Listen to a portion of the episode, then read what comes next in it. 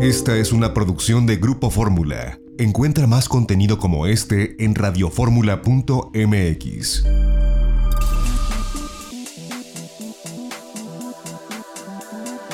Grupo Fórmula presenta a Mari Carmen Cortés, Marco Antonio Mares y José Yuste.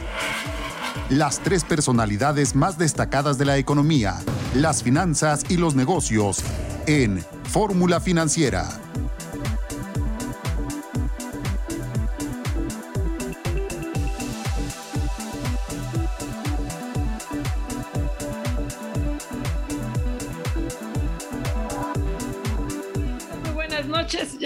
Aquí transmitiendo en vivo de la Ciudad de México. Como no tengo retorno, yo aquí chismeando y no sabía si ya estábamos o no al aire.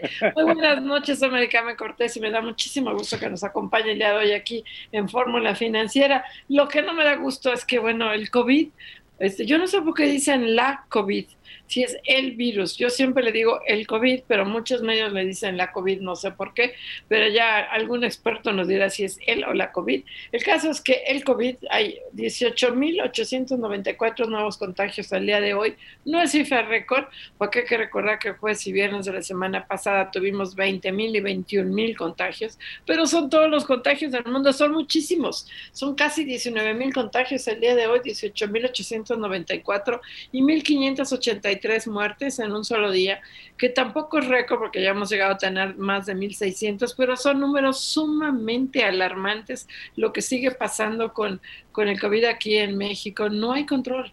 Este, y luego con el que tenga de las vacunas, que, este, que no importa que no sean cada 21 días que te las pongas, sino cada 41, que ya vienen pero no vienen, que ya llegaron las de AstraZeneca con, con la, el componente activo y las vamos a fabricar.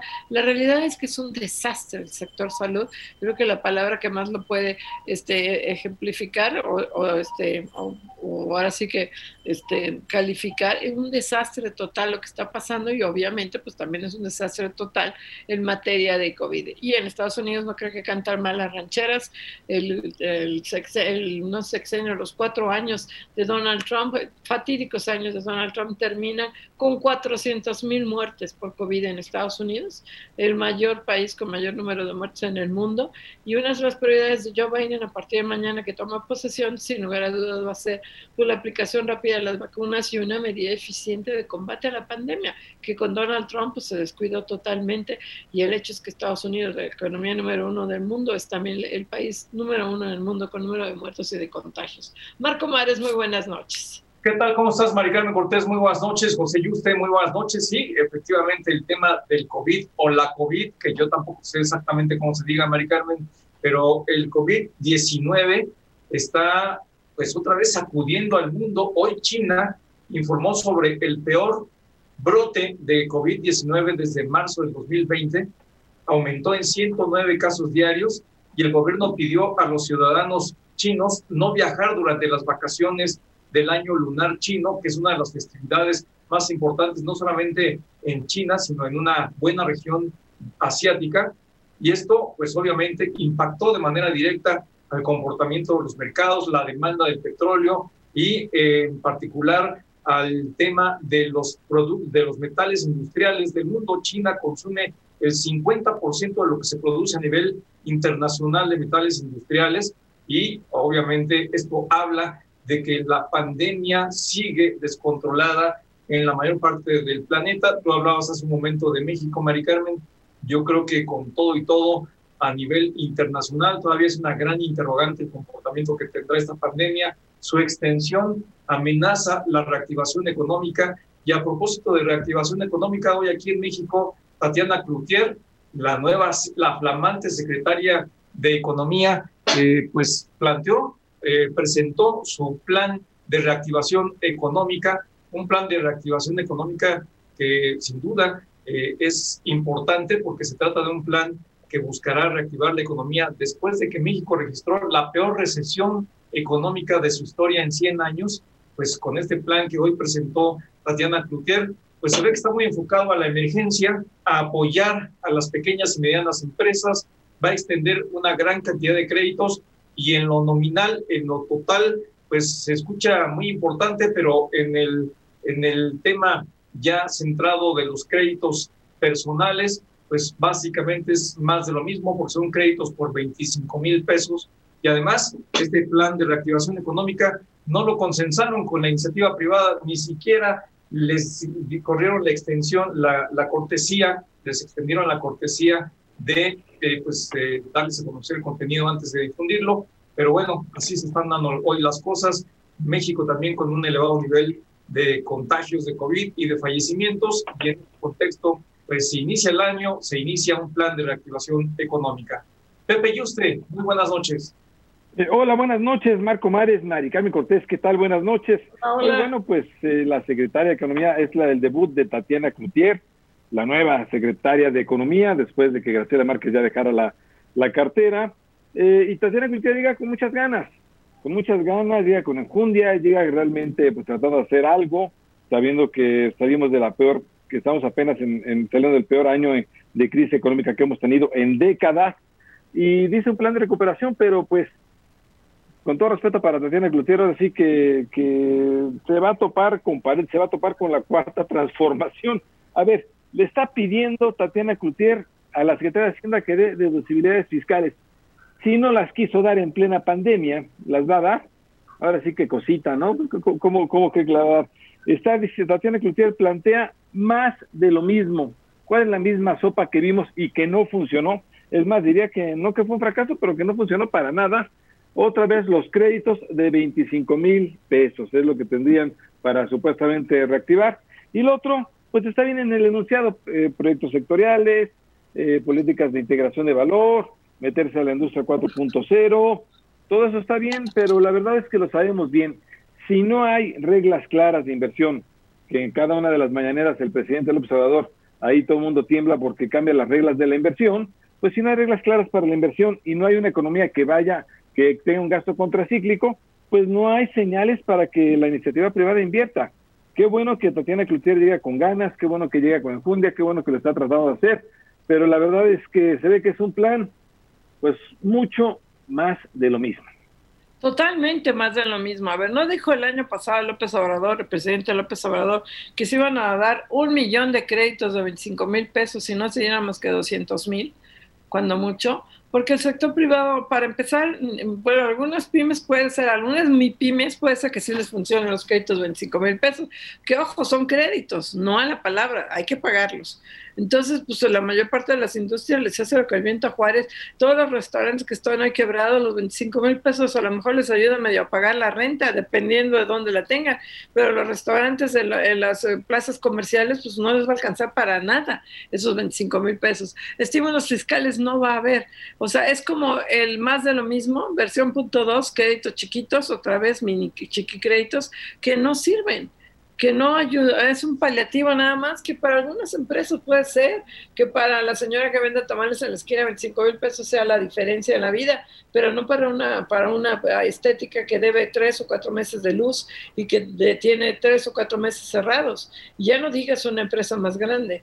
Entonces no hay estímulos para invertir. Me parece muy mal que no se haya este, consensado con el sector privado eh, siquiera este plan, que se haya anunciado este, así como la gran cosa cuando es lo más de lo mismo y cuando ni siquiera se tocó base con el sector privado, que hoy, ojo, reiniciaron las pláticas, como eh, lo ya lo había anunciado la Secretaría del Trabajo, para los temas que le importa mucho al sector privado, que es el outsourcing y eh, la discusión sobre el reparto de utilidades. Sobre este tema, pues también tendría que estar activa a Tatiana Cloutier, que desde luego no hemos podido hablar con ella porque está muy ocupada, haciendo más de lo mismo. Así es, Mari Carmen Pepe. Creo que este plan de reactivación económica, pues hace un, una mención de los grandes propósitos, pero no hay objetivos claros, específicos, no hay eh, mayor contenido, es todo muy general, que se va a aprovechar y se va a fortalecer el mercado norteamericano a través del TEMEC, que se van a, impulsar las otras del gobierno mexicano, principalmente Dos Bocas y el Tren Maya, que se va a buscar eh, atraer más y mayor inversión privada, no se dice cómo ni cuándo, eh, tampoco se habla sobre si va a haber una mayor certidumbre o no para la iniciativa privada, en fin, enunciados que son muy generales y que realmente pues sí caben, pero no tienen objetivos específicos. Y en cuanto a los créditos, yo coincido, creo que los créditos son más de lo mismo, aunque en la parte de la industria restaurantera hablan de que se va a ofrecer hasta 250 mil pesos en créditos a los restaurantes, que yo pensaría, bueno, si ahorita están eh, con un grave problema económico y no tienen flujo, y están con enormes deudas, pues ¿quién va a solicitar un nuevo crédito y por mayor que sea, pues, no creo que puedan salir si no hay si no hay la posibilidad de que reciban a gente en sus restaurantes y, y, probablemente la pandemia continúe extendiéndose. La verdad, la verdad creo que este plan de reactivación económica queda muy corto, por lo menos por lo que se ve hasta ahorita. Pues la verdad es que sí, sinceramente es un plan de reactivación de la Secretaría de Economía, de Tatiana Cloutier, lo está intentando, lo está haciendo, pero la verdad es que no se ve por dónde, no, no trae algo novedoso que pueda mover al gobierno, un gobierno que le pide a la Secretaría de Hacienda deducibilidad que no ha dado, pide hacer más, más de lo mismo, que son los 25 mil pesos de créditos, cuando requieren apoyos, es lo que requiere la iniciativa privada, habla de cuestiones sectoriales cuando se requieren reglas claras para la inversión. Entonces, bueno, pues así, la verdad es que no, no se ve por dónde. Un plan, insistimos, sí, con buena intención, pero pues que sinceramente no creo que vaya a ningún lado y no va a ayudar a una recuperación mayor de la que te queríamos. Luego rápidamente, 20 segundos, dice Tatiana Cloutier que se va a respetar al IFETEL y al COFESE que no van a desaparecer porque el presidente respeta el tratado. Lo que no respeta es el IFETEL y la COFESE. Los maltrata mucho. Vamos a un corte, no se vaya.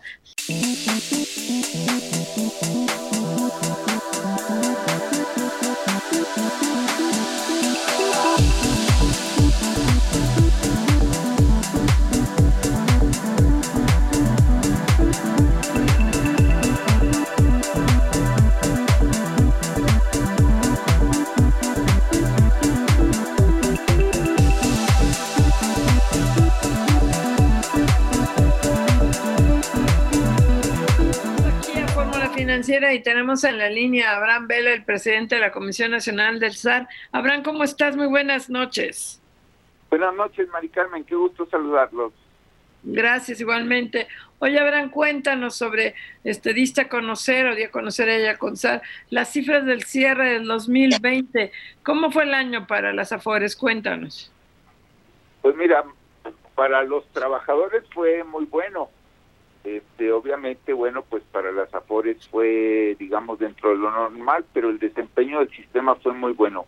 Eh, mira, como eh, eh, los activos o los recursos de los trabajadores en el SAR, pues se incrementaron durante el año en aproximadamente 726 mil millones de pesos, lo cual implica que crecieron en términos reales casi 15% eh, durante el año pasado. Eh, llegaron a representar al cierre del año pues 20.4% del Producto Interno Bruto. Obviamente pues esto refleja, este incremento refleja la caída que mostró el Producto Interno eh, en el año en curso. El número de cuentas que se administran en el sistema también se incrementó en aproxima, se incrementó a 68.2 millones de cuentas eh, que es un 5% más de las que teníamos al cierre de 2019.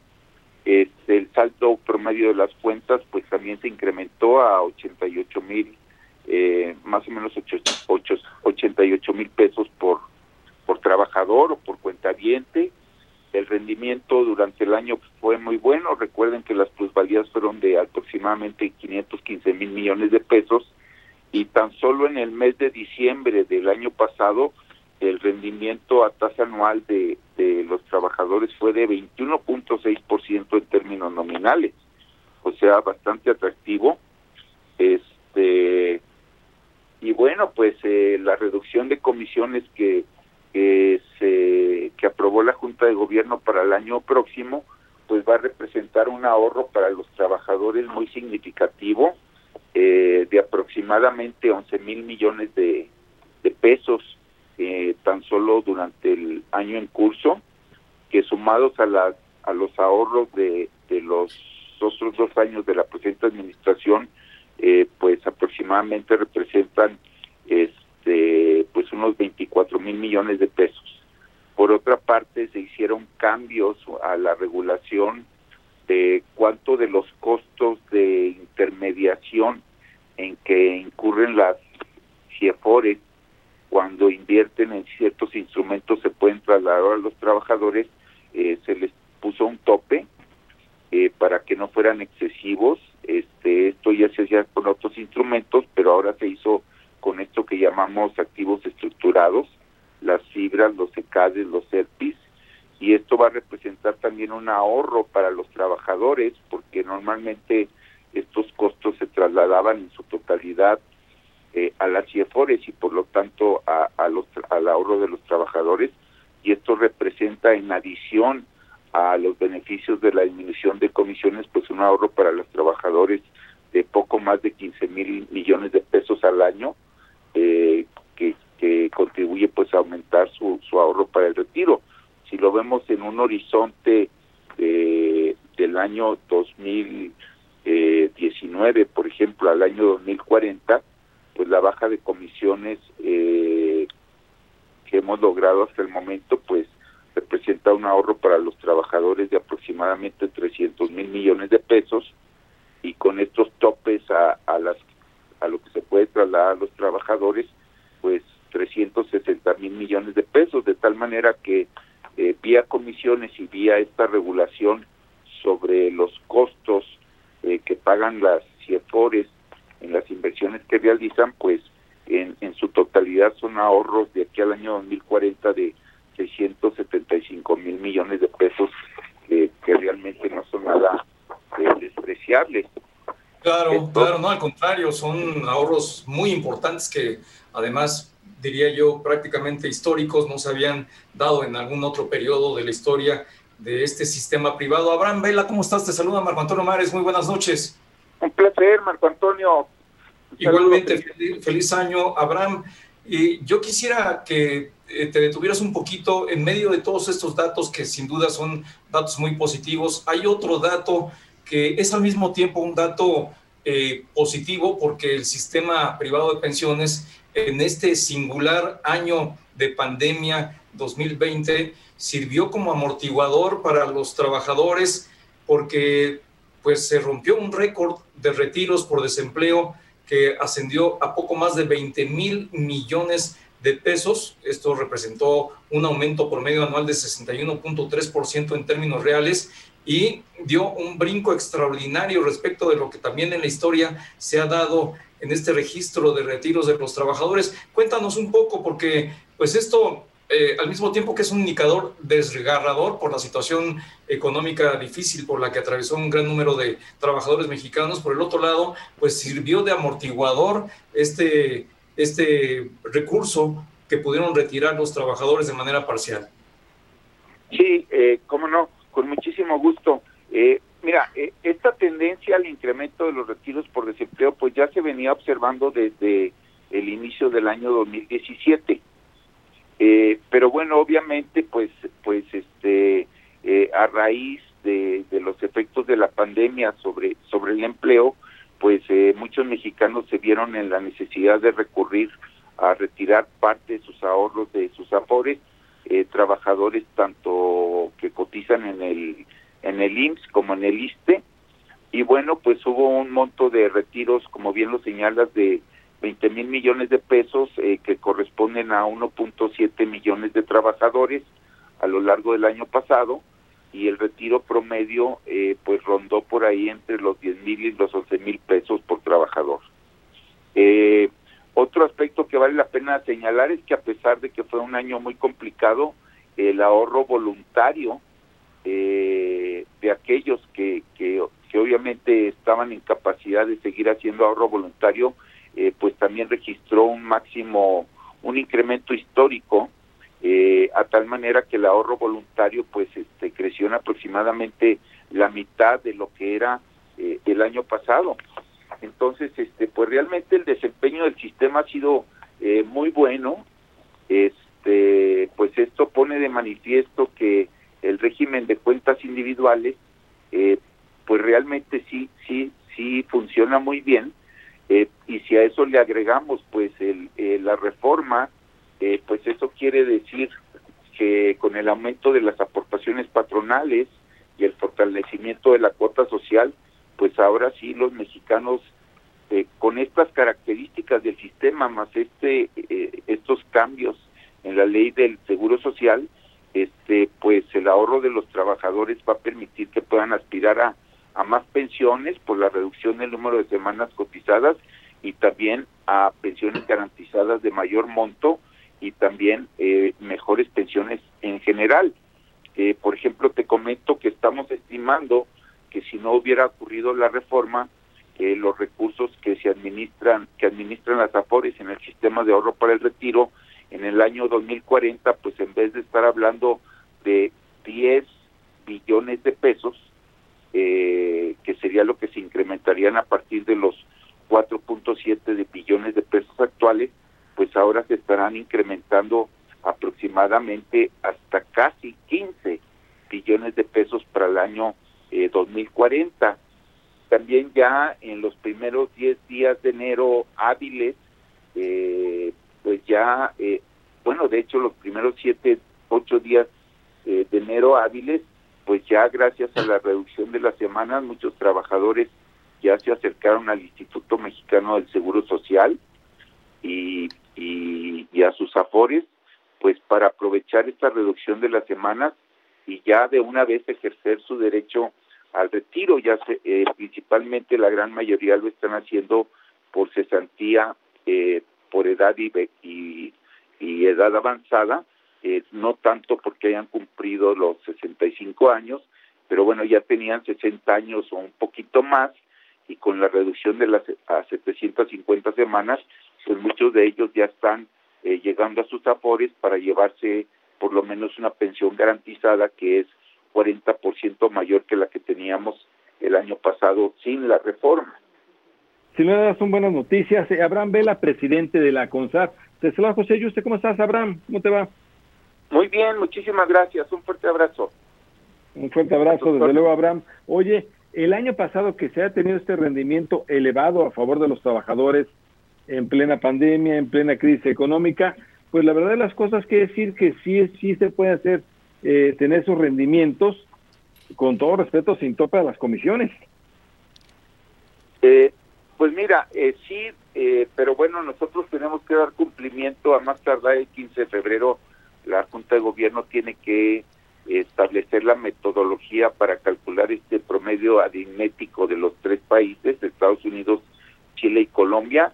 Ya tenemos un primer borrador, justamente el día de hoy se lo presentamos a la Secretaría de Hacienda para que lo analicen y, y bueno, en cuanto nos den luz verde en la Secretaría de Hacienda, pues estaremos convocando a la Junta de Gobierno para que se apruebe esta metodología es una metodología muy sofisticada, muy técnica, eh, que se utiliza, que utilizan los expertos, por así decirlo, eh, para encontrar equivalencias entre las comisiones eh, de distintos países, que no todas tienen las mismas características. Aquí cobramos sobre el monto del ahorro, en Chile y en Colombia se cobra como un porcentaje del salario del trabajador en, en adición a sus contribuciones eh, y bueno, pues en el caso de Estados Unidos como tal es un régimen de beneficio definido y los únicos esquemas que existen de contribución definida pues son estos planes ocupacionales o de ahorro individual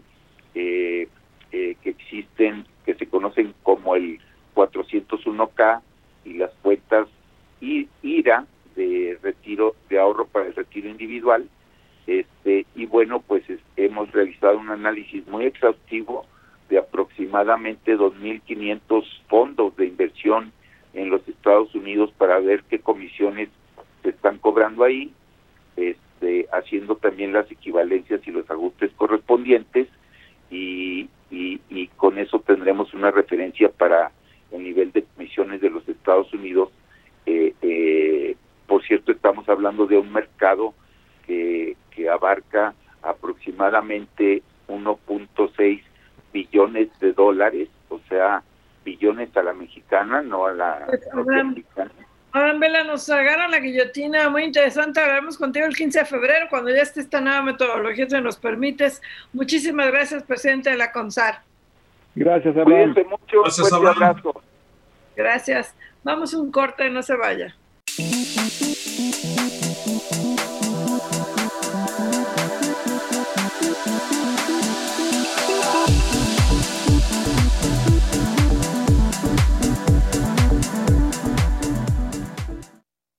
A Fórmula Financiera y bueno, estamos tratando de hacer un enlace con el titular de la Profeco, Ricardo Schiffel, porque es verdaderamente alarmante lo que está pasando en el mercado con los, con los tanques de oxígeno, con el relleno de los tanques de oxígeno, cobran lo que quieran, lo venden a través de internet, especulan con la necesidad de la gente. Con los fraudes, los fraudes, Mari Carmen. Es una cosa espantosa con el- los tanques, con el relleno de los tanques y con los que se llaman concentradores de oxígeno, ¿no? Sí, Ahí está ya. tenemos ya en la línea el Procurador Federal del Consumidor, Ricardo Schiffel. Ricardo, ¿cómo estás? Muy buenas noches. Buenas noches, Mari Carmen. Un gusto estar contigo. Gracias. Oye, varios temas para tocar contigo, pero uno de ellos tiene que ver con lo que está sucediendo en el mercado con los tanques de oxígeno, que yo entiendo que tú no eres salud y a lo mejor eso tendría que ser regulado por COFEPRIS, pero, pero la verdad es que es un escándalo lo que está sucediendo, cobran lo que quieren, la gente está desesperada, los anuncian por internet, el relleno también es una exageración, este, los concentradores se especula, se llegan a vender hasta más de 80 mil pesos un concentrador de oxígeno. ¿Qué se puede hacer? ¿Qué pueden hacer ustedes como Mira, Profeco lo- para lo- regular esto? Lo, lo primero, Mari Carmen, es que hay, hay que hay que verlo por partes. Eh, vamos a empezar por los concentradores, que fue lo último que mencionaste. Sí. Un concentrador de oxígeno eh, es un aparato que, que anda costando en promedio 27 mil pesos. Ha tenido un aumento significativo en relación a hace un año, pero en los, en los últimos días, más que tener un aumento, lo que sucede es que no los hay. ¿Por qué? Porque no se fabrica ningún concentrador de oxígeno en nuestro país. Todos, todos son importados. Los países de origen es Estados Unidos y China. En China hay disponibilidad lenta, pero la hay. Y están llegando embarques. Las distintas eh, empresas que los que los están i- importando, como llegan, ya los tienen vendidos. Eh, los embarques nuevos van a estar llegando hasta finales de febrero, principios de, de marzo. Si ahorita tú buscas un, un concentrador de oxígeno, va a ser chino y te va a llegar en marzo. Entonces, eh, ahí el problema es que no los hay. El, el tema del oxígeno. El oxígeno medicinal tuvo un aumento del 4.5% en 2019, digo en 2020, y en este año 2021 otro aumento de 4.5%, y eso lo hemos podido demostrar y probar desde Mérida hasta Tijuana. El oxígeno, el problema es el contenente del oxígeno, los tanques, ahí es donde está el problema. No hay producción nacional de tanques, los tanques son importados. Sí hay suficientes tanques en el país para responder a la situación que estamos viviendo y esa situación que estamos viviendo es un aumento del 700% en la demanda en dos semanas. Y no es fácil de administrar eso. Y el problema real es que aunque tengamos suficientes tanques de oxígeno, la gente no los está regresando al mercado. Entonces estamos haciendo un llamado a la conciencia de todos que si tienes un tanque de oxígeno en casa y no lo estás ocu- ocupando, no se vale que lo mantengas ahí por si las moscas, porque estás sacando del mercado ese tanque y no hay manera de sustituirlo, porque el oxígeno se produce relativamente fácil.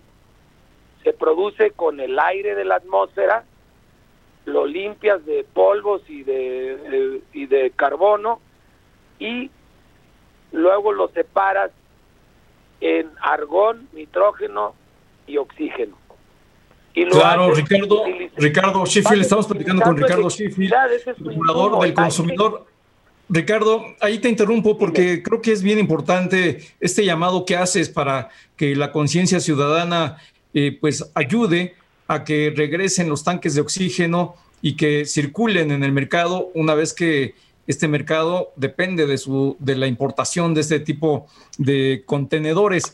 Pero yo te preguntaría específicamente por la problemática de los consumidores. ¿Qué está haciendo la Procuraduría Federal del Consumidor para proteger a los consumidores de este ejercicio de especulación, de especulación y de lucro con la muerte eh, eh, que está ocurriendo y que está poniendo en peligro la salud de muchos mexicanos? ¿Cómo la está atendiendo la, la, la especulación radica en personas, individuos, no en empresas ni en comercios.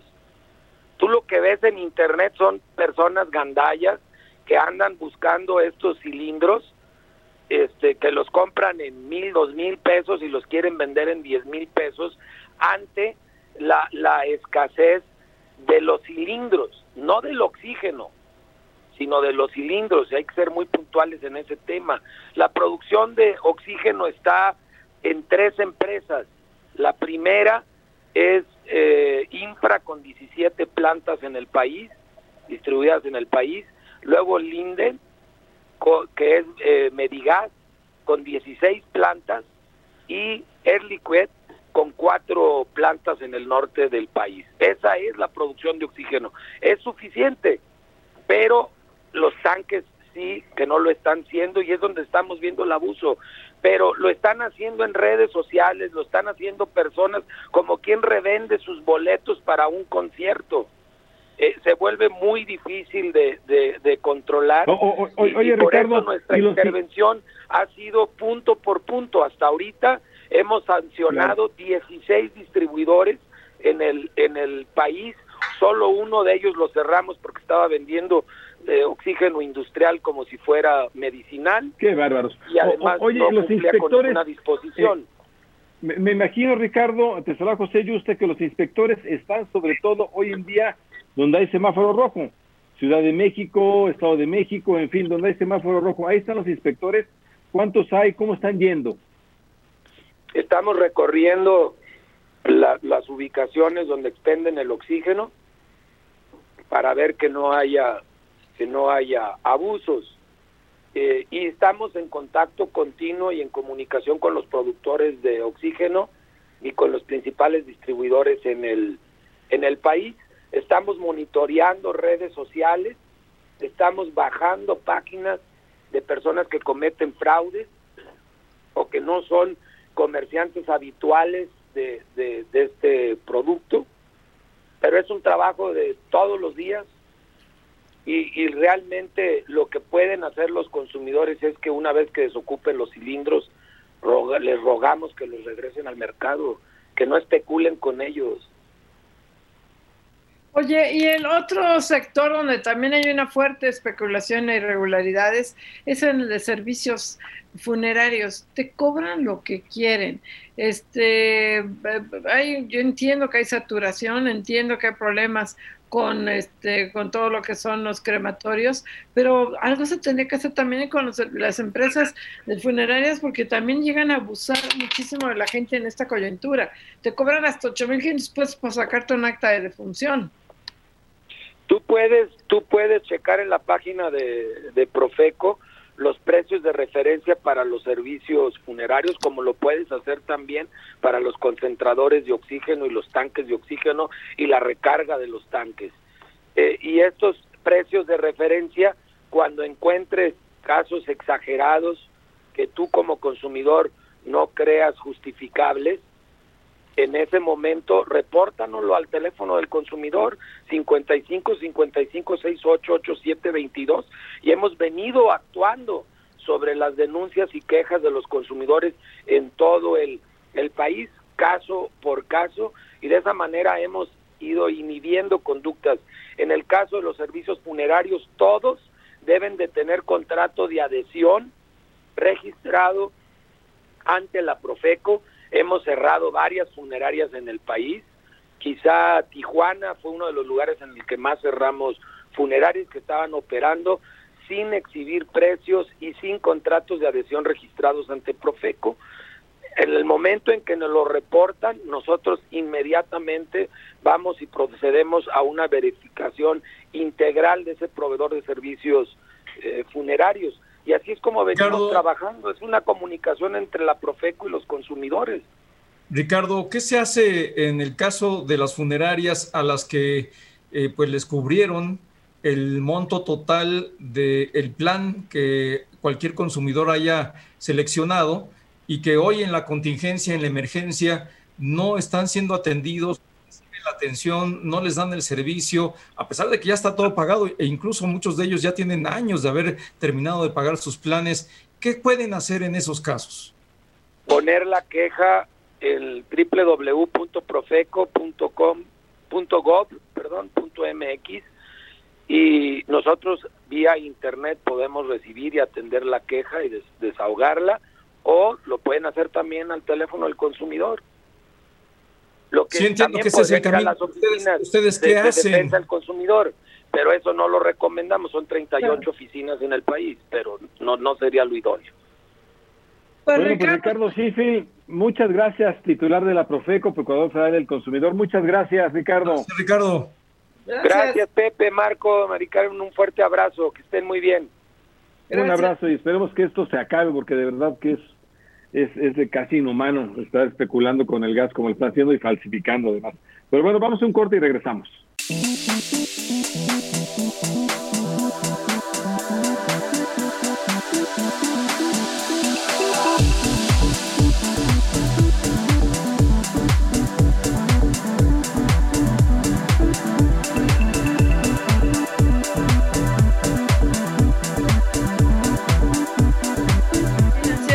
En la línea al presidente de la Concanaco, José Manuel López Campos. ¿Cómo está, José Manuel? Muy buenas noches. Muy, muy bien, ¿y tú? Buenas noches. Gracias. Oye, pues queríamos tocar base contigo eh, de cómo van esta, creo que cada entidad que está en semáforo rojo, ya son 10, tiene sus propias reglas de qué comercios abren y qué comercios no abren. Aquí en, la Ciudad de México, pues hoy vi una estética abierta, yo pensé que no abrían, los centros comerciales siguen cerrados, pero las tiendas pueden abrir si quieren eh, los supermercados 24 horas. Como que si hay una confusión para nosotros los usuarios de qué sí y qué no está abierto. ¿Cómo les está yendo a ustedes? Mira, desafortunadamente la confusión no es solo para los usuarios, también para los prestadores de servicio, para los comerciantes, porque no son las mismas reglas en los diferentes municipios y en este caso en la Ciudad de México en las diferentes delegaciones, o lo, que era antes las delegaciones, que ahora ya este, es otra eh, calidad política. Eh, nosotros lo que estamos planteando es que en, en, cuando pasan a semáforo rojo, regresan a semáforo rojo alguna entidad, alguna localidad, eh, que, que, que, que hay una evaluación para lo que son los negocios seguros contra lo que son los negocios esenciales. Ya para después de 10 meses de tener eh, el confinamiento en los negocios, los cierres totales, parciales y, e intermitentes que los que se ha tenido, la afectación económica se está volviendo irreversible en la mayor parte de los casos. De manera que habría que hacer una evaluación y una revisión de los criterios con los que se está manejando, homologarlos a nivel federal, o sea, que tengan las mismas la misma normalidad en cada uno de, las, de los estados y que distingamos entre lo que es un negocio seguro, y lo que es un y más que un negocio esencial, porque una empresa que no es eh, esencial puede estar cumpliendo perfectamente los protocolos sanitarios de prevención y no ser un riesgo para el contagio, y un negocio esencial porque vende comidas, como puede estar en un tianguis o puede estar en, un, en, en las calles de la ciudad, está funcionando y es ser una fuente de contagios y esto va a ser una historia que no va a tener nunca final. José Manuel López Campos, ¿cómo estás? Te saluda Marco Antonio Mares, muy buenas noches. Hola Marco Antonio, muy buenas noches. José Manuel, muy buenas noches, feliz año. Y yo quisiera preguntarte respecto de lo que hoy presentó la secretaria de Economía, Tatiana Cloutier, de este plan de reactivación económica. No sé si tuviste oportunidad de conocer el contenido y eh, pues plantearte si ustedes como sector privado, como parte del sector privado, eh, eh, ven con buenos ojos esta parte de apoyo a negocios, otra vez son créditos de 25 mil pesos, en algunos casos a restaurantes les van a prestar hasta 250 mil pesos. Eh, este, ¿Cómo ven este plan? Mira, sí tuve oportunidad de, verlo, no de profundizar. Hemos tenido pláticas con la secretaria Cloutier. Vamos a reunirnos en los próximos días en Concanaco Servitur para eh, hablar eh, en específico de los negocios del sector terciario, que es el comercio, los servicios y el turismo. De manera general, por lo que planteó, sí lo vemos con buenos ojos. Probablemente de las eh, haya que eh, profundizar en algunos temas y haya que ampliar algunos de las de, las marcos de referencia que hoy mencionó. Pero lo que nos complace y lo que nos da mucho gusto haber escuchado y tener que se haya hecho mención es que va a trabajar con los organismos empresariales, con las cámaras, y eso eh, nos va a permitir que podamos este, eh, eh, hacer lo que dijimos desde el principio de la pandemia. De esta crisis no salimos por separado, trabajando por un lado el gobierno, por otro lado trabajando las, los organismos de, que representan a los sectores productivos. Lo que más gusto me da a mí en lo personal es que haya hecho mención específicamente de que va a trabajar construyendo los avances de este proyecto con las cúpulas empresariales y con las cámaras en lo particular en cada uno de los estados. Qué bueno, qué bueno que sea así. José Manuel, te saluda José Yuste. ¿Qué estarían ustedes solicitando en este momento tan complicado para el sector comercial, el sector turismo? ¿Qué, este, ¿Qué es lo que estarían planteándole ustedes a las autoridades? Que se haga una, una, una eh, dentro del esquema que planteó, cuáles son los apoyos que se pueden otorgar en el corto plazo, en el muy corto plazo por la urgencia que se tiene en algunos en algunos giros para un apoyo inmediato, eh, distinguir cuáles son los apoyos de mediano plazo y los de largo plazo. El plan que, que vimos el día de hoy es un plan integral, no es únicamente de, de o sea, un plan emergente. Eh, creemos que tiene muchas posibilidades de éxito, especialmente si lo hacemos los sectores productivos con las autoridades conjuntamente en su implementación y lo que esperaríamos ver, lo que desearíamos es que este plan se lleve a cabo de la manera en la que se está planteando y que no tenga, eh, o sea, que no que no vaya a tener cortapisas en la en la implementación. Eh, creemos que eh, lo que ahora urge es respuestas inmediatas y soluciones este de, de corto plazo en muchos de los giros, pero también que estén eh, contemplándose los programas de mediano y de largo plazo eh, paralelamente. Oye, pero en concreto, pues realmente nuevas medidas no se están anunciando, son buenas, nuevas, buenas intenciones y créditos a empresas familiares otra vez de 25 mil pesos, que el año pasado la meta era un millón y se otorgaron menos de 300 mil, 200 mil y cachito. Entonces, eh, novedad, hay como que muy buenas intenciones, pero programas concretos.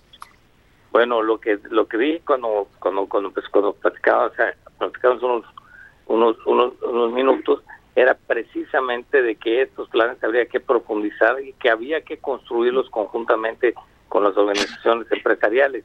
Eh, en el programa que se presentó hoy se habla de cuáles son las metas, cuáles son los objetivos, cuáles son los planteamientos que están haciendo. Vamos a, a plantearlo de esta manera. Hoy estamos viendo un programa que nos dice qué es lo que hay que hacer, lo que falta es definir cómo se va a hacer y en esa parte eh, quisiéramos estar presentes y que se pudiera construir para que no se quede en un catálogo de buenas intenciones, sino se refleje en la productividad nacional que tanto requerimos eh, se incremente para que se pueda eh, reactivar y recuperar la planta productiva y en consecuencia los empleos. A mí lo que me llamó la atención, José Manuel, fue este ofrecimiento que de que de la mano de la Secretaría de Hacienda Economía va a buscar llevar adelante apoyos, apoyos fiscales, incentivos fiscales. Eh, ¿Crees que ahora sí sea posible? Porque hasta ahora no se han podido eh, llevar adelante. Pues ojalá y que la presencia de la nueva secretaria de Economía eh, sea una interlocución que permita que se concretan esos apoyos y que ahí se le tome la palabra al secretario de Hacienda que mencionó del 5 de abril, después de el informe que dio de, más el informe, el plan de activación económica que mencionó el presidente de la República, que en la medida en la que se fueran pasando el tiempo, se podría implementar un plan B, un plan C, un plan D.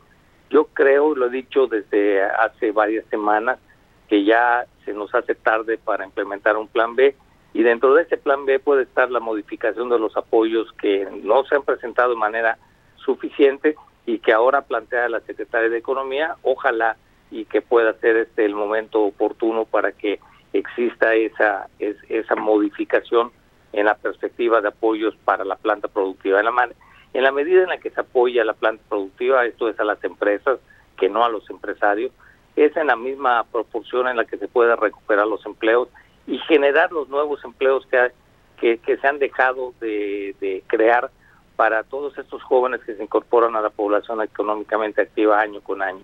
No olvides que son más de un millón y medio de jóvenes que requieren de un empleo nuevo y que de otro modo van a estar trabajando en la formalidad, van a estar subempleados o lo que es peor, no van a tener eh, una ocupación y buscarán oportunidades en otros lugares que en muchos de los casos son fuera del país y en otros en la delincuencia. Es el problema. José Manuel López Campos, presidente de la Concanaco Servitur. Muchas gracias por estar con nosotros. Gracias, ustedes. Tengan buenas noches. Felicidades. Igualmente, buenas noches. Buen año. Vamos.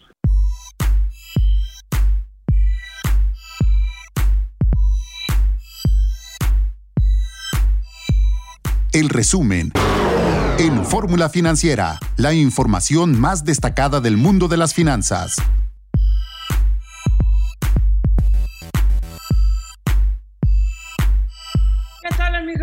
Buenas noches. Estamos aquí transmitiendo en vivo desde la Ciudad de México. Es Fórmula Financiera, soy Mary Carmen Cortés. Me da muchísimo gusto que nos acompañe el día de hoy y le damos la bienvenida al auditorio de Telefórmula que nos vea a través del canal 157 de Sky 121 de Easy, 153 de Megacable, 354 de Dish y 161 de Total Play. Y en Estados Unidos nos ven a través de Xfinity Latino, Latino View y Dish Latino. Y bueno, déjame decirle que hoy se da a conocer el indicador oportuno de, de actividad económica, el IGAE, con una contracción en el Producto Interno Bruto en diciembre de 5.4%, mayor a lo que esperaba el mercado Vamos a ver finalmente cómo se da ya los resultados del cierre de el año y cómo va a influir la expectativa de crecimiento para este 2021 con lo que ha pasado desde el 18 de diciembre en la Ciudad de México y el Estado de México. Estamos en semáforo rojo y con ya 10 estados en semáforo rojo que van a influir sin lugar a dudas en estos datos, pero por lo pronto ahí está eh, este, de acuerdo con los datos del INEGI, 5.4% de la contracción anual del PIB en diciembre. Marco Mares, muy buenas noches. ¿Qué tal? ¿Cómo estás, Mari Carmen Cortés? Muy buenas noches. José Yuste, muy buenas noches. Sí, efectivamente, los datos que se van a conocer hoy a través de INEGI, pues marcan, marcan una desaceleración en esta recuperación incipiente que se venía registrando en los últimos meses del año de la economía mexicana, desafortunadamente, y se da en un contexto en el que a nivel internacional, con el recrudecimiento de los rebrotes del COVID-19, eh, se está impactando nuevamente eh, pues las expectativas, los pronósticos de crecimiento y las expectativas y pronósticos de demanda de los principales, las principales materias primas como el petróleo y como los eh, metales industriales.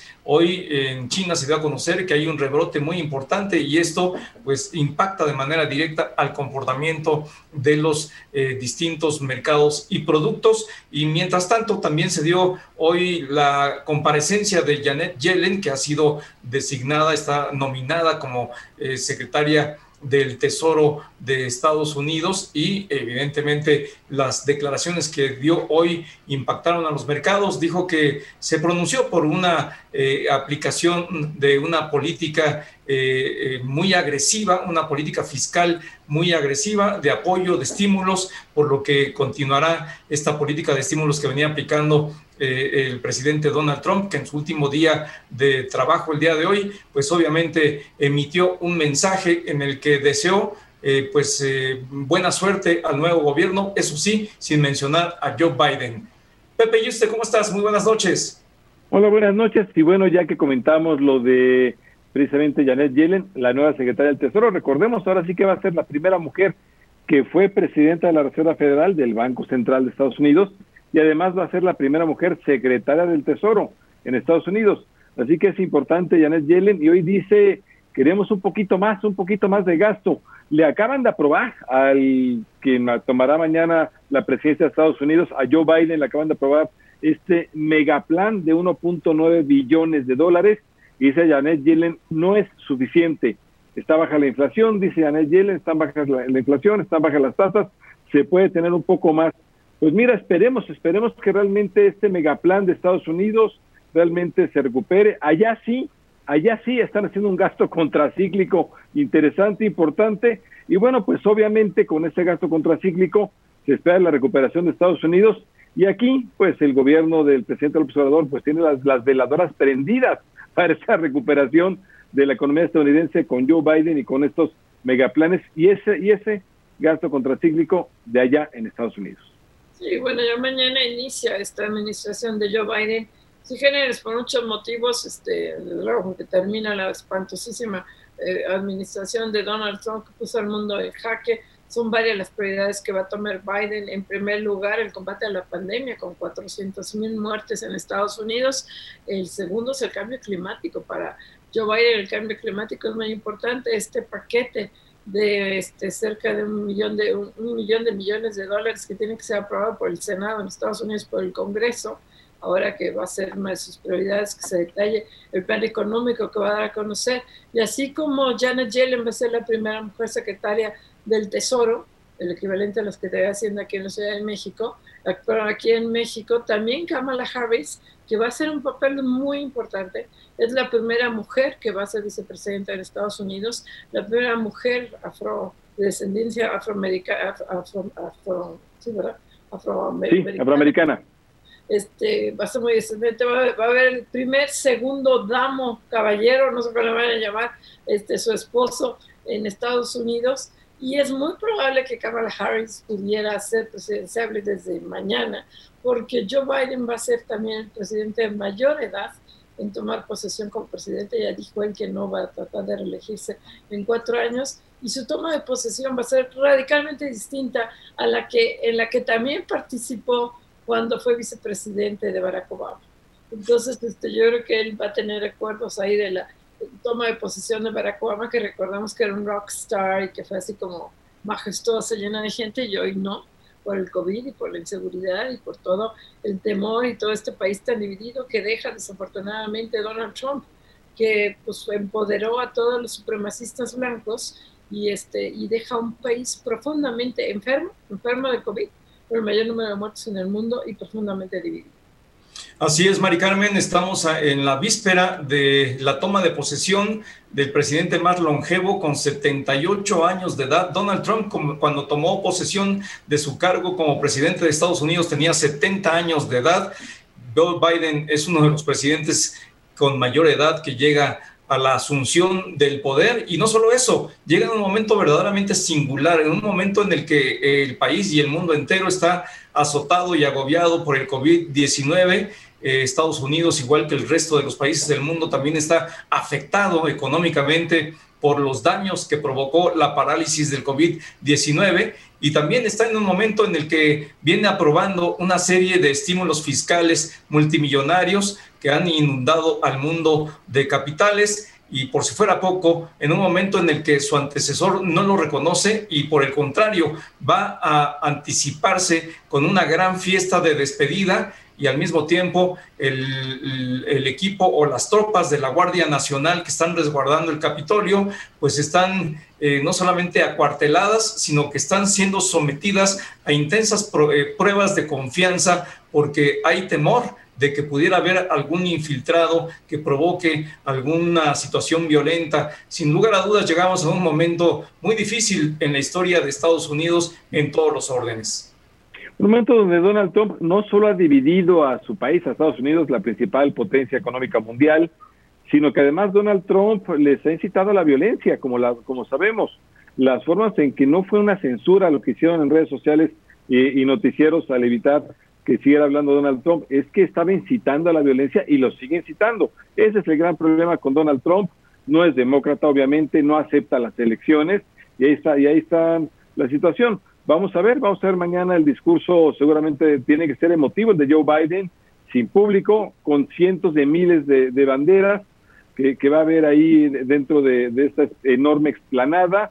Eh, una situación complicada, ¿sí? De, de, nuestro principal socio comercial, que aún así, bueno, por lo que se espera es que traiga una recuperación rápida, que haya un cambio radical en el medio ambiente con inversiones en energía limpia, que haya un cambio radical en el tema, obviamente, también de recuperación económica, de atención sanitaria, también muy rápido. Vamos a ver, por lo pronto, si están dispuestos a eh, incentivar el gasto público en serio en Estados Unidos con Joe Biden.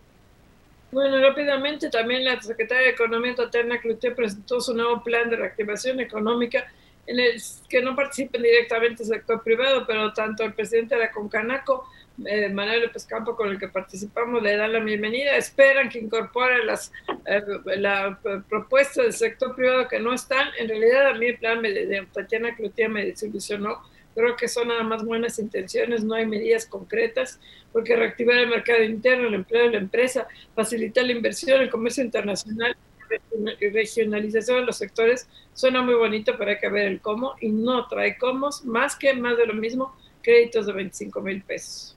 Sin duda parece muy corto el tamaño, la dimensión y la profundidad de este plan de reactivación económica presentado por Tatiana Cloutier, un plan que hay que recordarlo, es un plan del cual se esperaba mucho, que venimos de la peor recesión registrada en la historia de nuestro país.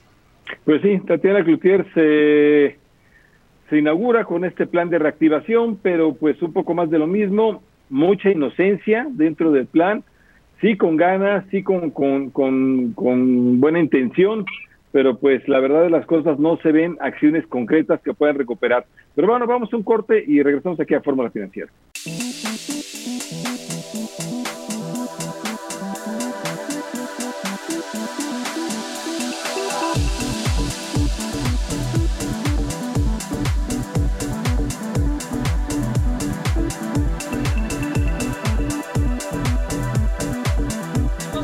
Washington. Nos da mucho gusto a Laura Pérez Cisneros.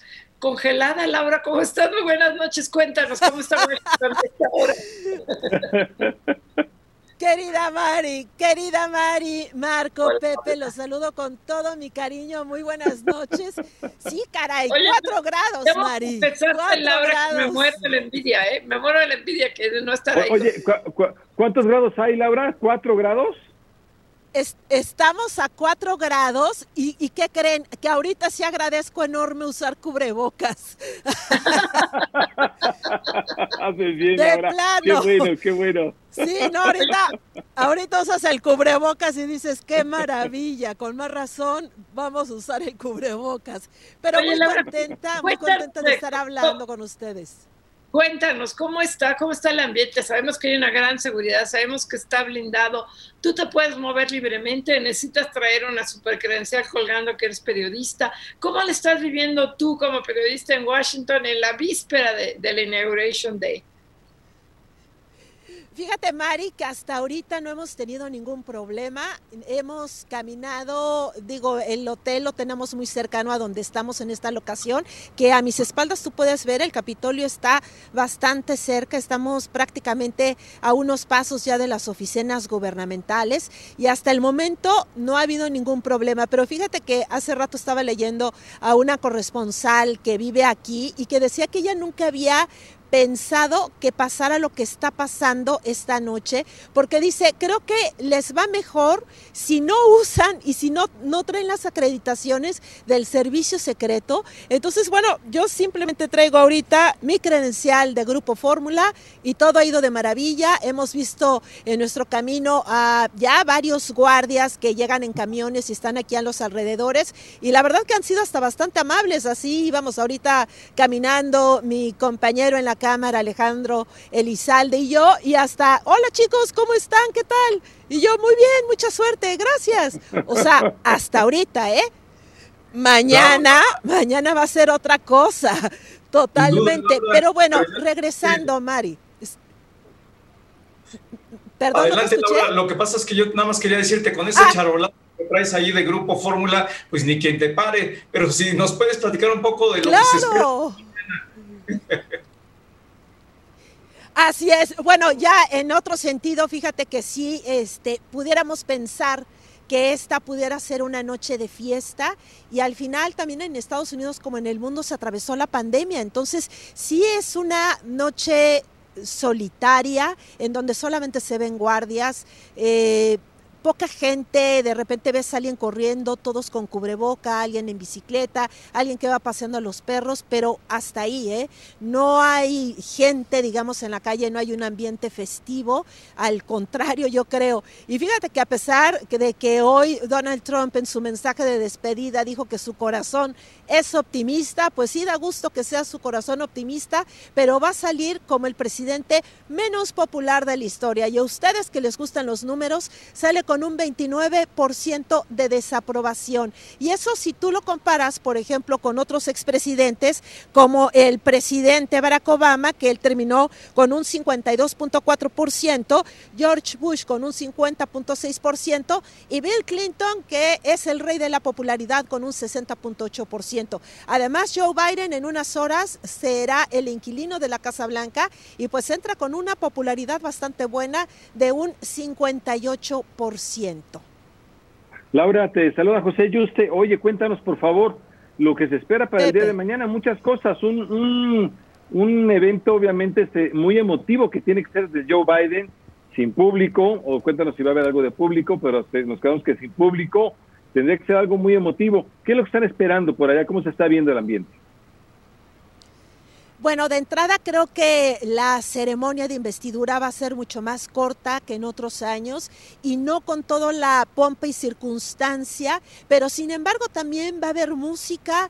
Creo que regresa a Hollywood, con Joe Biden regresa a Hollywood, porque con Donald Trump se hizo como esta pausa musical, que él no tenía una buena relación con, con cantantes o con actores, o más bien que ellos no lo apoyaban. Así que mañana eh, a las 7 de la mañana, tiempo de México, Donald Trump sale de la base de Andrews y se dirige a su casa de Mar-a-Lago en la Florida.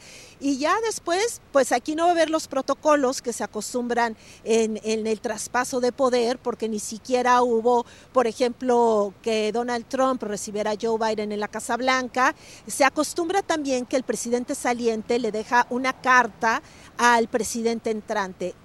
Veremos si en los próximos días le llegó a dejar una nota, pero yo lo dudo, Pepe, porque él al final deja la Casa Blanca sin conceder la elección que pues fue parte del pleito que comenzó y que tronó la bomba hace unos días aquí, justamente en donde eh, tengo a mis espaldas el Capitolio, ahí donde fue de que cambió la historia. Pero ya después de eso, pues, el, eh, ¿qué pasó, Mari? Interrumpo porque se esperaba que Donald Trump indultara a alguien hoy en la noche, es tradición que el expresidente, el presidente saliente indulta a alguien y la gran especulación es si se iba a indultar él, a él mismo y a su familia. ¿Ha salido algo de esto? Todavía hasta el momento no sale información, Mari, pero al parecer creo que no se puede indultar a él mismo, sobre todo por lo que viene para él, porque él llega a su casa de Mar a Lago, pero va a llegar para preparar este juicio político que después, Mari, de lo que hoy declaró el todavía líder de la mayoría republicana, el senador Mitch McConnell, que es una voz fuerte y que ya prácticamente le echó la culpa a Trump. Entonces las cosas van a cambiar, yo creo que dentro del Partido Republicano. Quizás sus hijos, lógicamente sí pueda indultarlos, sobre todo a sus hijos mayores y los que tuvieron una actividad más fuerte dentro del gobierno, como fue Ivanka, Jared Kushner, el yerno favorito, así como Donald Jr. Mari.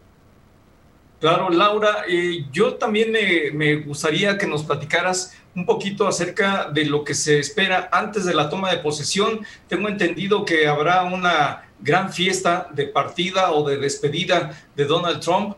Eh, me imagino que tú también estarás atenta a este tema. Cuéntanos un poquito alrededor de esto, por favor. Pues sobre todo porque a Donald Trump le gusta mucho el reflector y él quiere despedirse con salva, se quiere despedir con la alfombra roja y pues como te repito, él hoy lo dejó muy claro, tiene el corazón optimista, entonces pues sí, lógicamente creo que va a aprovechar el último reflector. Se sabe que también la familia de Donald Trump y sobre todo sus hijos Ivanka y Donald pues ya compraron terrenos de muchos millones de dólares cerca de la casa de papá y donde se van a mudar ahora a ese al estado del sol. Y mientras tanto Biden, pues cuando termine la ceremonia ya de investidura, van a recibir, van a pasar revista él y la vicepresidenta Kamala Harris y después van a acompañar, van a ser acompañados por los expresidentes por el presidente, expresidente Bush, los Obama y los Clinton, se van a trasladar al cementerio de Arlington, donde van a colocar una ofrenda a la tumba del soldado desconocido. Ya después, pues de alguna manera viene la fiesta y no viene el desfile que vamos o que estamos acostumbrados a ver por Avenida Pensilvania, sino que en esta ocasión va a ser un desfile virtual, pero ellos van a recibir una escolta de varios miembros del ejército. Entre ellos también vienen representando a a sus estados o sus almas mater, por ejemplo, como es la Universidad de Delaware, que va a estar presente también dentro de este pequeño desfile. Y después de esto, pues empieza un desfile, digamos que virtual, el cual va a ser conducido, no sé si ustedes llegaron a ver esta serie tan famosa de Scandal. Sí, claro, claro. Ah, bueno, pues los anfitriones de este desfile que se va a titular Across America y que va a repetirse de alguna manera en otras ciudades en Estados Unidos, va a ser, bueno, conducido por el que salía de presidente, el actor Tony ah, así como la famosísima Kerry Washington, que también estuvo bastante cerca de Joe Biden. De hecho, ella fue una de las conductoras de, durante la convención demócrata, Kerry Washington, la famosísima Olivia Pope, que déjenme decirles, ahorita en estos momentos hace falta Olivia Pope para resolver esta crisis política que se está viviendo en Washington. hace falta Olivia Pope, desde luego. Oye, Laura, eh, en otro tema, desde luego hablando de, de esta cuestión, está sitiada prácticamente Washington. ¿Cómo ves la seguridad? Qué tanto te encuentras, qué cada, cada cuánto te encuentras a, la gente de seguridad, presidente de la Guardia Nacional. Cuéntanos cómo está haciendo esta, esta parte de que está sitiado Washington.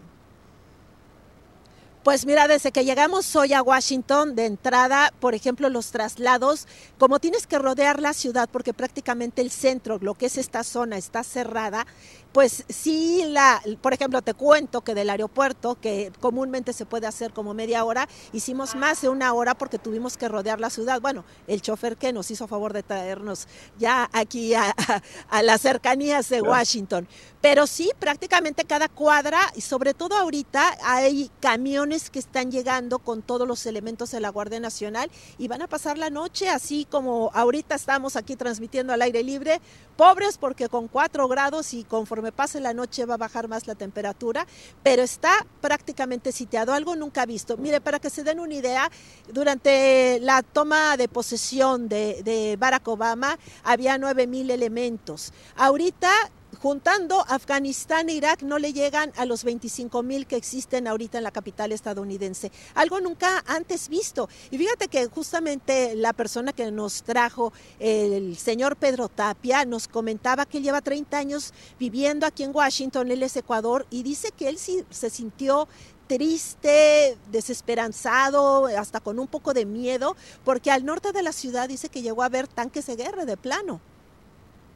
Oye, Laura, y la otra cosa que, muy, eh, la otra cosa muy emotiva hoy fue ese homenaje que hizo Joe Biden a los 400 mil muertos por COVID, diciéndoles que para sanar hay que recordar en una en un homenaje en el que fue muy emotivo, ahorita justo hoy en la noche.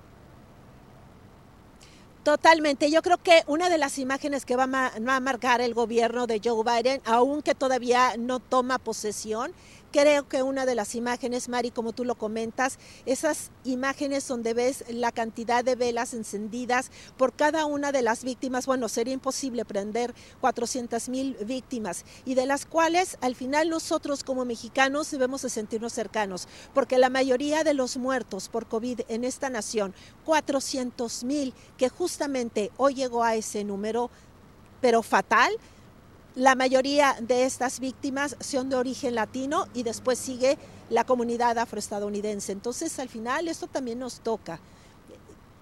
Sin duda, claro que nos toca Laura Pérez Cisneros eh, y para mañana estaremos en contacto contigo. Mañana es el gran día y esperamos que podamos, uh, que podamos contar con tu eh, cobertura informativa, como siempre, que nos apoyes. Muchas gracias, Laura Pérez Cisneros. Laura, Gracias a ustedes. Muy buenas noches, Pepe. Buenas noches, Marco. Mari, les mando un beso grande y apretado. Gracias, un abrazo, Laura. Gracias. Buenas noches. Vamos un corte.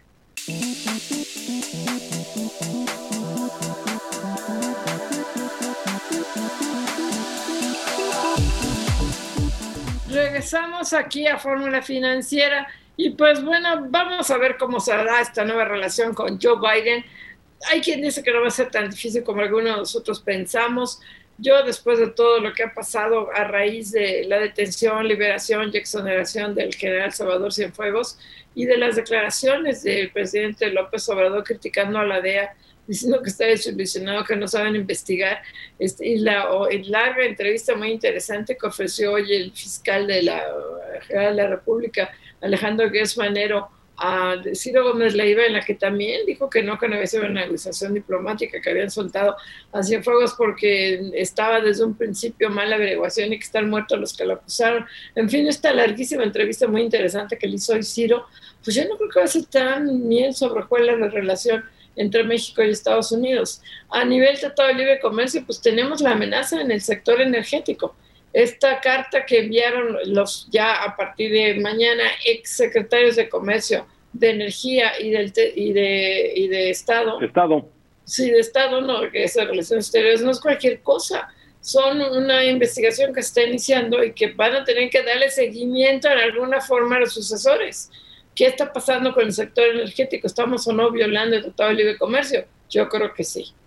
Sí, fíjate, Mari Carmen, yo creo que México y Estados Unidos están entrando en una zona de mucha dificultad en la relación bilateral con esta, estas declaraciones que se han hecho en ambos lados de la frontera, en Estados Unidos y en México. Las declaraciones del presidente de México, Andrés Manuel López Obrador, fueron contundentes respecto a pues, esta falta de seriedad de la investigación de la DEA y que hoy confirmó, ratificó el fiscal general de la República, Genaro eh, eh, eh Manero, en el sentido de que pues, se trata de una investigación que no se podía sustentar y que fue eso lo que eh, hizo hacer echar, echarla para atrás allá en Estados Unidos, pues obviamente pues marca una relación muy áspera porque incluso el fiscal general mexicano dijo que estaba dispuesto a, ir hasta un juicio internacional para que se dirima este tema, si así lo desea la contraparte. Creo que es un tema muy espinoso. Y el otro tema también muy espinoso tiene que ver con el sector de energía que tú mencionas, Mari Carmen, con esta carta que enviaron los eh, eh, exsecretarios a partir de mañana de distintas entidades estadounidenses, pero también está el tema de la reforma laboral un tema que va a llevar a un escrutinio muy minucioso por parte del gobierno de Estados Unidos para ver cómo se, se lleva adelante en México todo el cúmulo de cambios que se tienen que realizar acordados dentro del TEMEC. Creo que esos son, los eh, temas fundamentales, aunque también el tema del medio ambiente será un tema eh, que será espinoso porque México eh, pues no se está ajustando a todos los estándares internacionales de reducción de, los fósiles, de, las emisiones de los combustibles fósiles, y en esa medida creo que hay muchos, muchas aristas que podrían llevarnos a una relación difícil y tortuosa. Por alguna razón el presidente López Obrador ha decidido entablar esta relación difícil con Estados Unidos, llevarse mal, buscar pleito con Estados Unidos, por alguna razón, quizá porque daba muy bien con Donald Trump y quiera llamar la atención de la presidencia de Joe Biden, que ahorita tiene muchos problemas internos, como para meterse en algo más, quizás sea por eso, pero lo cierto es que los frentes que tenemos abiertos con Estados Unidos no los habíamos tenido abiertos creo que nunca. A ver, telecomunicaciones, el IFT, viene el Tratado de Libre Comercio en el TEMEC, que requerimos un órgano autónomo, México requiere un órgano autónomo y garantizarlo. Y AT&T por eso entró, y AT&T obviamente le dijo a su gobierno, oye, México, cuidado, quieres hacer aquí el TEMEC. Ese por un lado. Energía, ya vimos la carta de los secretarios de Estado, de Comercio, de, de, de, energía, precisamente de Estados Unidos, en contra de México. Y esto, a pesar de ser exsecretarios a partir de mañana, obviamente le hicieron el favor a la nueva administración de Joe Biden de hacerlo así. Telecomunicaciones, energía laboral, viene el gran problema de seguir la verificación del, del TEMEC. El tema de seguridad, como vimos, es el, el peor que tenemos. El tema de migración, ¿cómo se va a dar ese tema de migración? La verdad es que has abierto frentes exageradamente fuertes, exageradamente riesgosos, y México, si falla la vacuna, que todos estamos viendo que ya se está retrasando la vacuna, de lo que va a depender la recuperación económica de México es de Estados Unidos, es decir, de con quien te estás peleando. Pues Oye, y por otro tema interesante es que hoy el INEGI dio a conocer la encuesta nacional de seguridad pública urbana, el 68%, 68, 1.1% de la población de 18 años o más consideramos que vivimos o que nos sentimos inseguros en la ciudad en la que vivimos. Es una cifra alarmante.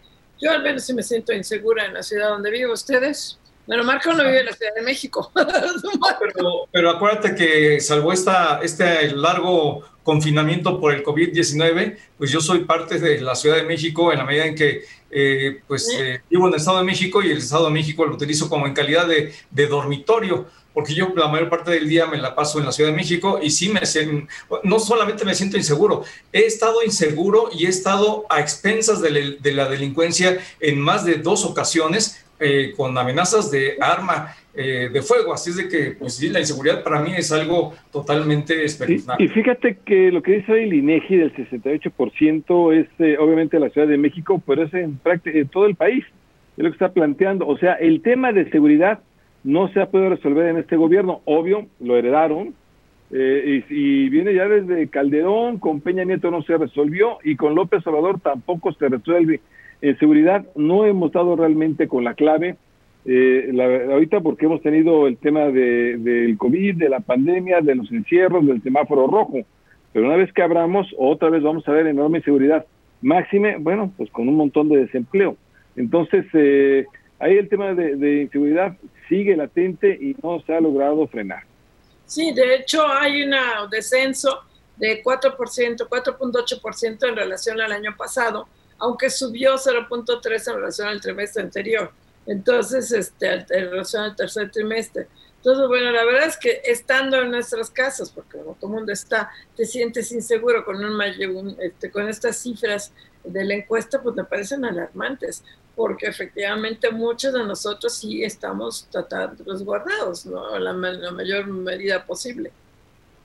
Sí, definitivamente, Mari Carmen, aunque hay una población muy importante que sí se está cuidando, que sí está tratando de mantener el aislamiento, lo que también hay que reconocer es que también hay del otro lado un importante volumen de mexicanos que están en la calle y eh, pues están sujetos a muchos actos de, de, violencia y de criminalidad.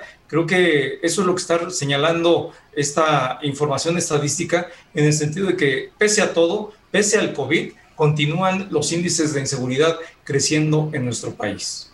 las ciudades, ah. sí, las ciudades con más inseguras son Iztapalapa, Tizapán de Zaragoza, Tláhuac, Huatitlán Izcalli, la a, a, ver, a ver, vete más lento, Maricarmen. Iztapalapa es la más insegura de todo el país. Esto, eh, Atizapán de Zaragoza, Tláhuac, todo eso en la Ciudad de México, Huatitlán Izcalli, la Magdalena Contreras son las que están eh, y luego las entidades de las ciudades donde sí es menor la, la, inseguridad son San Pedro Garza García, Los Cabos, Mérida, Saltillo, La Paz y San Nicolás de, los Garza en Nuevo León. O sea, San Pedro Garza García y San Nicolás de la Garza en Nuevo León tiene dos ciudades o dos ciudades donde se sienten menos, menos inseguridad y los bancos deberían demostrarse preocupados, donde la mayoría de la gente, 79 5% se siente insegura es en los cajeros automáticos localizados en la vía pública y 66.5% en el banco.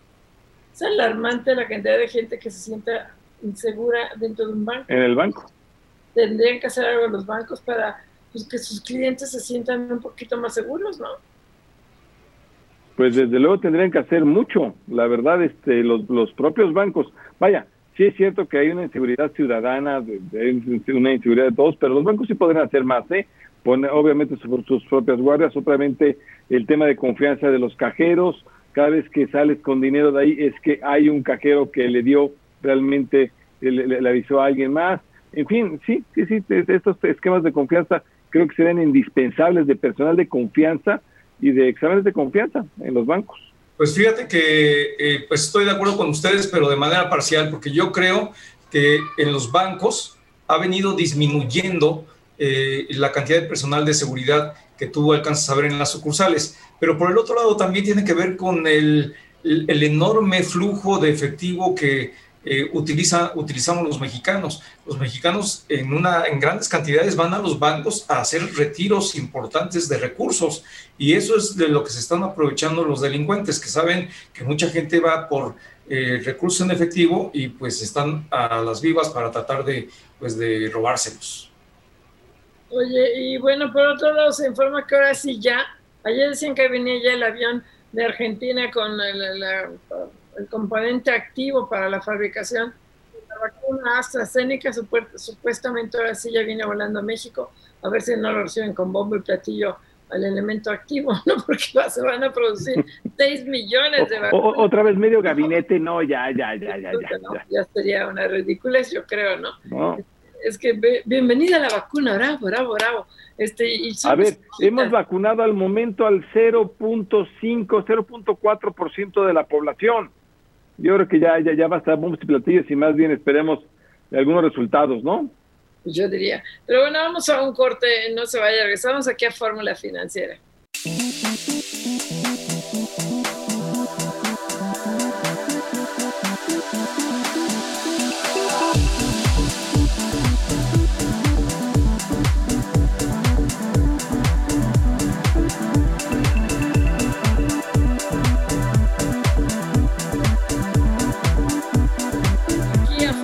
Financiera. Y ya tenemos en la línea Norma López Castañeda, directora de Corporación de Creación del INS. Perdón, pero perdí mi acordeón, se me borró aquí la foto de, de, las, de las llamadas. ¿Cómo estás, Norma? Una disculpa. Muy buenas noches.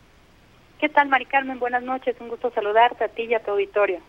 Gracias. Oye, Norma, una disculpa por esta introducción tan atropellada de mi parte, porque se me borró la foto donde tenía los nombres, discúlpame. Pero dime, ya conocer hoy el IMSS, algo que eh, suena muy bien, pero al mismo tiempo no, ya en la práctica no está tan bien, y no es culpa eso de ustedes, sino de las tasas de las que te da Pero cuéntanos, se, permite, se amplía eh, la posibilidad de que el último bimestre las cuotas sobre patronales les puedan pagar en plazos que eso es una buena noticia para las empresas. Sin embargo, las tasas a mí se me hacen muy elevadas y sé que no las fijan ustedes, sino las que te Hacienda, pero cuéntanos. Sí, mira, pues eh, efectivamente el convenio simplificaba plazos, pues es un mecanismo que otorga el IMSS para apoyar a los patrones que son solidarios con sus trabajadores y conservan su aseguramiento en el IMSS. Y pues les permite realizar el pago de sus cuotas, como bien lo dices, a plazo, eh, aquí lo, lo relevante que me gustaría comentar con ustedes, pues bueno, que es un trámite que lo simplificamos, que lo hicimos vía remota de una forma muy ágil, de manera que el patrón puede eh, presentarse en la página del IMSS, ingresar a la sección de patrones y a través de un banner que llega un acceso directo al trámite de convenio simplificado, pues bueno, puede tener toda la información disponible, a quién va dirigido, cuáles son los requisitos, los pagos, Ahora, no nada más está limitado al último bimestre.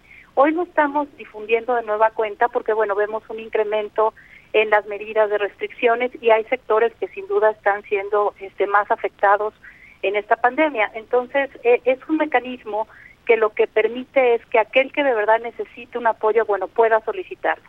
Eh, otro de los mecanismos que también implementamos por acuerdo del Consejo Técnico que dio ciertas facilidades, bueno, fue la exención en la presentación de garantías, tú sabes que todos los créditos fiscales se tienen que garantizar, sin embargo, como un mecanismo de apoyo también, pues exenta la presentación de la garantía. Eh, otro beneficio es que si se acogen al convenio por dos argumentos, uno de causa de fuerza mayor, precisamente la, la pandemia, o incluso que como suspendimos plazos a la par de, en este caso, declaramos algunos días como inhábiles, pues bueno, si hay un pago espontáneo tampoco se generarían multas este por este convenio a plazos. Y básicamente lo que hicimos fue simplificarlo y hacer que el, el propio patrón, al ingresar a la sección que les comentaba, pueda señalar el periodo a pagar, eh, qué plazo quiere elegir de 24 a 48 meses y este y el propio sistema le remite la ficha de pago, que sería el pago inicial, 20% como mínimo de la cuota patronal y 100% de la obrera, y en función, como bien dices, pues del plazo que elijan es el interés que se genera. Ahora, ¿cuál es la ventaja? Eh, la ventaja es que la cantidad queda fija. Entonces, si bien se fija el interés que, como bien lo dice, se establece en la ley de ingresos de la federación, pues bueno, es ya sobre un monto cierto, ya no es algo que se va haciendo de pronto una bola de nieve con recargos y con este con este cobro que pues es muy alto este para los patrones. Y si me permites yo yo lo que te podría también aportar es que de acuerdo a los datos que nosotros tenemos del año pasado, cuando en los meses más críticos, marzo, marzo, abril, mayo, se implementó este esquema, pues fue un esquema que fue muy bien aceptado por los patrones. Tuvimos eh, 14.800 empresas que se apoyaron, un importe de alrededor de 1.300 millones de pesos, pero lo más importante para el INSS, se lograron conservar cerca de un millón, más bien más de un millón de empleos, que ese es principalmente el objetivo. En una pandemia, si de por sí es complicado el tema de salud, ahora imagínate enfrentando una pandemia con trabajadores este, sin la seguridad social. Este, claro, pues eh, una cifra muy importante, Norma, Norma Gabriela López Castañeda, directora de Incorporación y Recaudación del Seguro Social. Te saluda Marco Antonio Mares, muy buenas noches, ¿cómo estás, Norma? Muy buenas noches, un gusto saludarte, Marco. Igualmente, eh, si pudieras hacer alguna proyección, porque las cifras que nos das es de lo que ocurrió en el 2020, pero en el 2021 eh, pudiera ser eh, un escenario totalmente distinto, aunque todavía se sienten, se resienten los efectos de la crisis del COVID-19. Eh, ¿Qué expectativa tienen? ¿Qué universo de empresas, de personas pudieran resultar beneficiadas? ¿Y cuál es el monto que estarían calculando para apoyar a empresas y personas? Sí, este, Mira, para ponerlo más o menos como un referente, año con año este esquema de convenios, digamos que no el esquema simplificado que implementamos para la pandemia, pero los convenios se han implementado porque, pues bueno, es algo que está en la ley. Y más o menos el importe es de mil millones de pesos a lo largo de todo el año. Aquí, como ves, pues bueno, realmente eh, solamente de convenio simplificado en los meses de abril a diciembre, pues fueron cerca de 1.300 millones de pesos. Entonces, eh, y, lo que les comentaba, ¿no? El millón de trabajadores que este, pues conservó su, su empleo en este sentido. Para ponerlo en perspectiva también, normalmente la relación eh, entre el PIB y el crecimiento del empleo pues es uno a uno.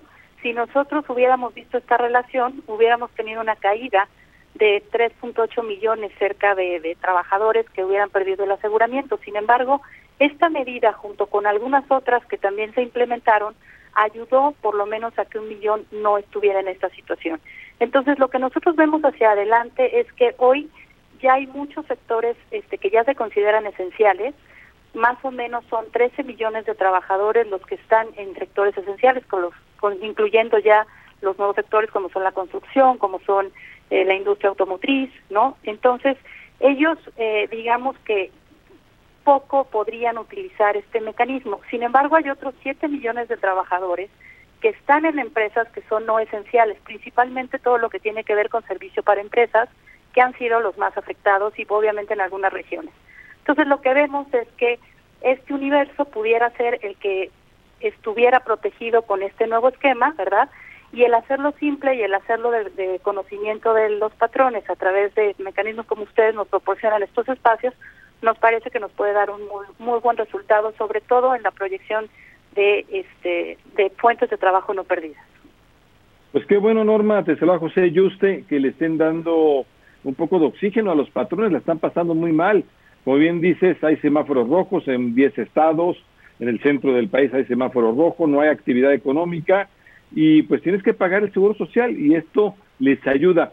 ¿Qué tan fácil, qué tan difícil es entrar en este convenio? ¿Cómo se hace? La verdad es que es muy sencillo, este es a través de nuestra página de internet www.ins.gov.mx. En la sección de patrones hay un banner que redirige concretamente al trámite, que es convenio simplificado, y ahí son pasos que, que propiamente la aplicación nos va nos, nos va llevando. Nos explica para quién este, está dirigido y en un icono específico se puede ya hacer la solicitud. Eh, esta solicitud, ahí se define cuál es el periodo que quiero yo diferir, eh, se dice cuál es el plazo que yo quiero solicitar y automáticamente el sistema genera la ficha del primer pago. Una vez que está la ficha del primer pago, efectúo el pago y regreso esta información a través de un correo, que es el correo de convenio.orienta.ins.gov.mx. Y bueno, pues eh, ya nosotros los estaríamos contactando para formalizar propiamente el convenio. Como les comentaba, al no requerir una garantía fiscal, pues bueno, el trámite se vuelve mucho más sencillo. Y si hubiera alguna duda, pues también tenemos el teléfono 800-623-2323 con la opción 2, donde podríamos eh, aclarar cualquier duda que pudiera haber. Pues Norma López Castañeda, directora de Incorporación y Recaudación del IMSS, a ver si leí, ya tengo aquí la acordeón. Muchísimas gracias, Norma, por la entrevista. Un gusto, de verdad. Gracias. Y bueno, ahí está, las tasas siguen de ser hasta 1.82% mensual, las fijas, las que te da Hacienda, un poquito bajarlas no les daría daño más, pero ya que hay estímulos fiscales, por eso no es culpa del IMSS. Este, Marco Mares, buenas noches. Gracias, Mari Carmen Cortés, muy buenas noches. José y usted, muy buenas noches. Buenas noches, Marco, Mari Carmen, hasta mañana, gracias. La, producción de Diana Cepeda con la asistencia de Cindy Sánchez, José Juan Rodríguez, Álvaro López en los controles técnicos y Lorenzo Gasca. Usemos cubrebocas. Muchas gracias, nos vemos mañana. Esta fue una producción de Grupo Fórmula. Encuentra más contenido como este en radioformula.mx.